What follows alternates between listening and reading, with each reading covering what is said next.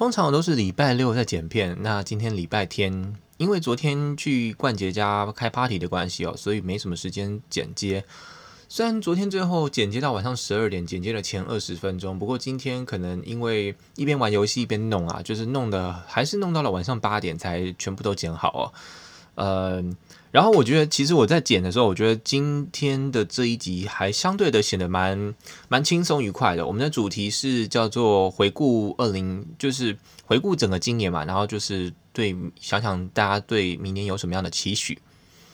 那我们比较特别的是，因为我们是在圣诞节的当天晚上，就是前天礼拜五晚上呢，大家在线上一样是按照惯例，就是晚上聚会，然后录 Podcast，然后呃，它其实也是就是今年度的最后一个礼拜五啦，所以我觉得意义蛮重大。也就是说，我们下一集在录的时候，下一次举见到呢，就是明年的一月一号喽。所以我们才想说，就趁这个机会，呃，即即便是圣诞节，但我们圣诞节的主题也之前上礼拜也做过了，所以我们今天就是在聊新年的部分。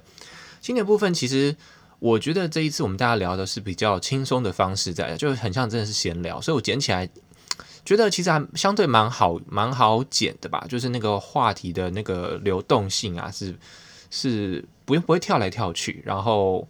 嗯，就比较轻松自在，也不用太在意一些小赘词啊或者什么的，所以这这一次我是觉得相对剪起来比较比较容易，然后内容也算是闲话家常的有趣啦，不会像是之前我们有时候有些主题可能硬要讲会比较生硬一点，我还蛮喜欢的。对，然后这次的主题叫做“去你的二零二零”，它是跟我前几天在脸书上看到一个朋友的 po 文有关，呃，让我有感而发，想出了这样的主题哦。